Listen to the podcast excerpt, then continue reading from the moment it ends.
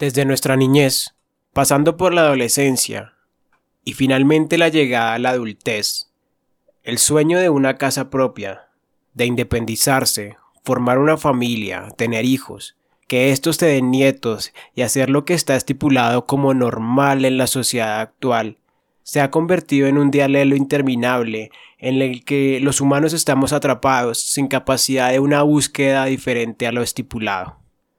De estas y otras cuestiones elementales, cargadas de simbolismos que se ligan a la vida humana, nos habla el filme que vamos a reseñar, llamado Vivarium del año 2019. Acompáñenme.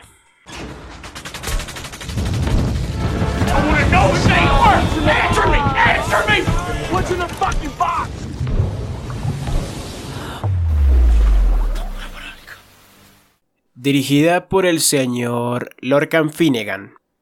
del cual ciertamente conozco muy poca de su filmografía. Y pues revisándola encontramos que tiene pues esta película de Vivarium, películas con como Sin Nombre, Zorros y The Face It, y ninguna otra más para el joven director de Irlanda, Dublín. Asimismo, esta película cuenta con un reparto bastante interesante que está encabezado por Imogen Potts y Jesse Eisenberg entre otros. Esta película nos cuenta la historia de una pareja que parece estar pasando por sus 30 años. Gemma, que es profesora de preescolar, la, joven interpretada por Imogen Potts, y el otro hombre llamado Tom, que es interpretado por Jesse Eisenberg, el cual es jardinero. Ellos están pasando, se presupone, pues por el tiempo que llevan juntos como pareja, por ese momento en el que deciden buscar una vivienda propia, ese conocido en la sociedad actual dar el siguiente paso, por lo que deciden dirigirse a una inmobiliaria en el que los atiende un señor muy extraño, que no va a ser el primero que veamos en esta película, para llevarlos a un vecindario llamado Yonder, en el cual tan pronto llegan podemos ver que todas las casas que hay allá son idénticas, tanto por dentro como por fuera. Al conocer este sitio, pues no les llama como mucho la atención a nuestros dos, a nuestra joven pareja, pero de repente el guía que les estaba guiando por el vecindario, el que les estaba mostrando la casa, desaparece. Entonces empieza a pasar el tiempo y ellos deciden irse para para pues irse del lugar porque no les había llamado mucho la atención de la casa. Pero tras mucho caminar, tras mucho andar, tras mucho mirar por todo lado, se encuentran que por más que avancen, no encuentran una salida, no logran hallarla. Llegando siempre al mismo lugar, a la casa que les mostraron, la casa número 9, como si caminaran en círculos. Se ven obligados, pues, a dormir en este lugar y reciben unas cajas con lo que parecen provisiones. Pero también, aparte de esto, reciben un bebé con una simple instrucción y es que deben criarlo para poder ser liberados. Hecho entonces el resumen o la sinopsis correspondiente de esta película, podemos pasar a hacer el análisis de todo lo que nos dejó esta, bien sea sus metáforas, sus simbolismos, sus significados, todo lo que quiso dejar el director, todo lo que no quiso dejar, todo lo que nosotros como espectadores podemos identificar. Y ahí podemos aunarlo mm, a una frase que usa mucho Roberto Martínez en sus podcasts cuando se trata de música, por ejemplo. Cuando a ti te gusta una canción y le das un significado o sientes que te representa, esa canción habla mucho más de ti que del que la escribió o del que la dio a conocer. Asimismo puede llegar a ocurrir con las películas. Puede llegar a hablar mucho más de ti lo que tú interpretaste de esta que lo que quizá pudo dejar el director. Muchas veces se, suelen dar significados a cosas que el director no pensó cuando las quiso mostrar o las mostró de forma más banal y los espectadores en su fanatismo le buscan diferentes aristas, diferentes significados a lo que vieron porque de alguna manera quieren encontrarlo en cómo, lo, en cómo se están sintiendo o en cómo fueron formados pues como persona. Dicho esto, eh, con esta película podríamos comenzar por el título.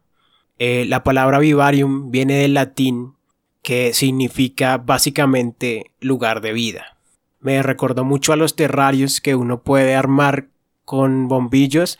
que son prácticamente eternos porque se forma una simbiosis ahí dentro con oxígeno y, y se hace pues eterno. Asimismo, o de esa manera interpreto yo los el vivarium o la palabra vivarium, que es un área cerrada que se usa para bien sea crear animales o plantas y con esto lo que se hace es observar e investigar un desarrollo de lo que se esté cosechando, lo que se esté criando allí, como se decía, bien sea plantas o animales. Pasando entonces a la siguiente fase del análisis, sin lugar a dudas, esta película hace una distorsión completa de lo que nosotros como sociedad entendemos como normal, de todo aquello que nosotros tenemos establecido que debe ser una persona cuando empieza a crecer, cuando consigue un empleo estable, cuando tiene pareja y de ahí en adelante el dar el entre comillas siguiente paso. Por lo que muestra un rostro tétrico hacia la, hacia la familia nuclear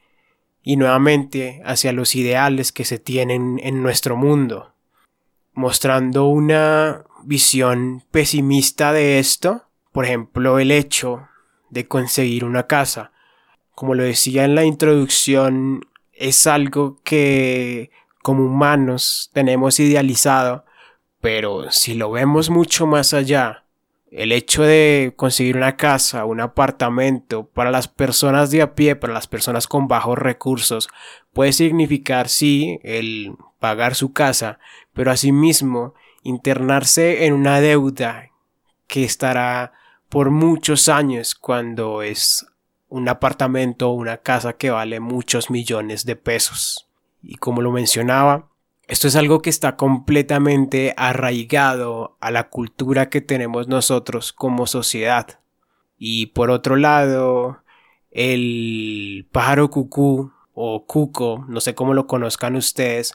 ahí en la película lo muestran casi como una metáfora de lo que nos depararía en los minutos siguientes o en la hora siguiente del filme. No sé si para los que la hayan visto, vemos que en la escena del inicio que hay un pájaro porque hay otro pájaro que está plantando unos huevos ahí por lo que provoca que se caiga y, y pues muera dicho pajarito que entierra a Tom.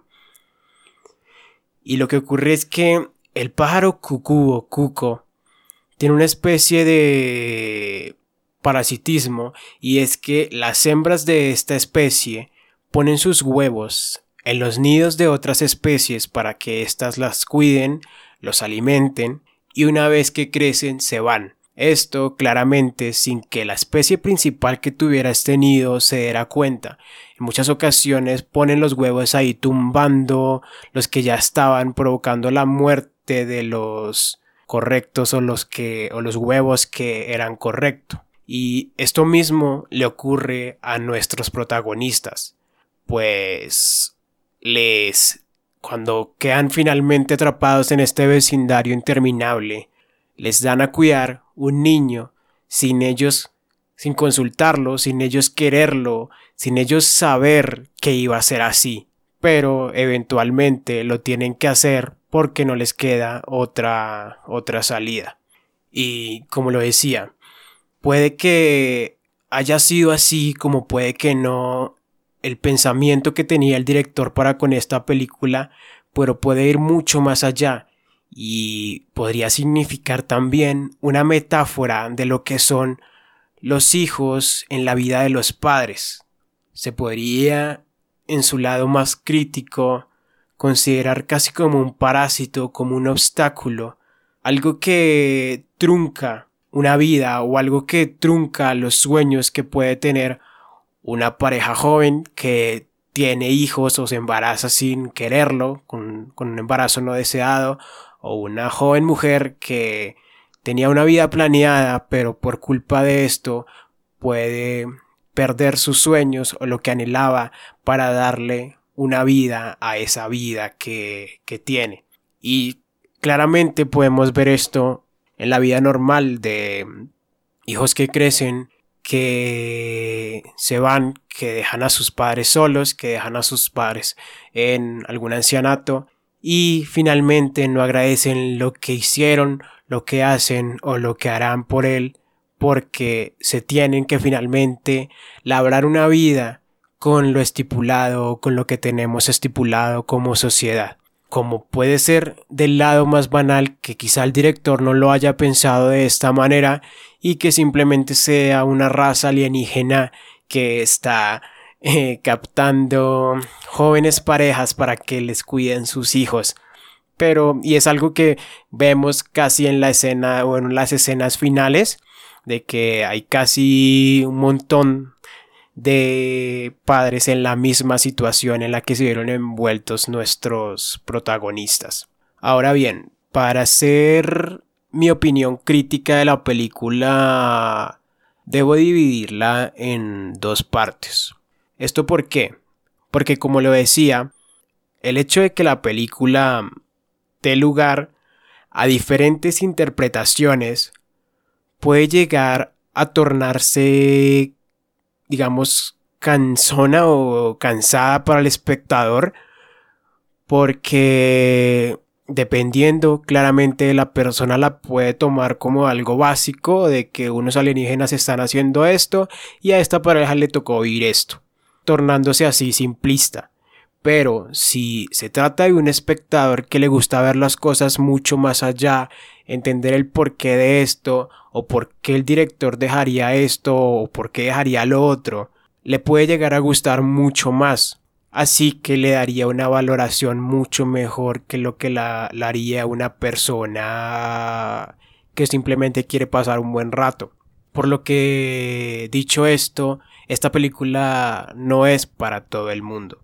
Y este es uno de sus principales inconvenientes, como el hecho de que pues el director no es tan conocido que, que digamos. Así que esta película yo le doy tres estrellas y media sobre cinco y sin lugar a dudas les invito a verla para que analicen y piensen todos los significados que yo logré encontrarle e inclusive que le puedan dar algunos otros significados mucho más simples, ¿por qué no? Así como significados mucho más oscuros o profundos de lo que tenemos establecido nosotros como sociedad. Y con esto podríamos finalizar el episodio del día de hoy con el análisis y crítica de la película Vivarium esperando que estén pasando muy buena semana y decirles que próximamente va a iniciar una, una nueva mm, sección quizá del podcast en la que vamos a analizar también series cortas que son muy recomendables por lo que eh, aún no es claro cuándo va a salir el próximo, ese capítulo o, o, esos o qué días se van a dar estos capítulos pero sí se sabe que va a haber esta nueva sección por lo que les invitamos a estar muy pendientes. Y pues con esto me despido, les hablo Juan y nos escuchamos en una próxima oportunidad. Deseándoles como siempre buenos días, buenas tardes o buenas noches.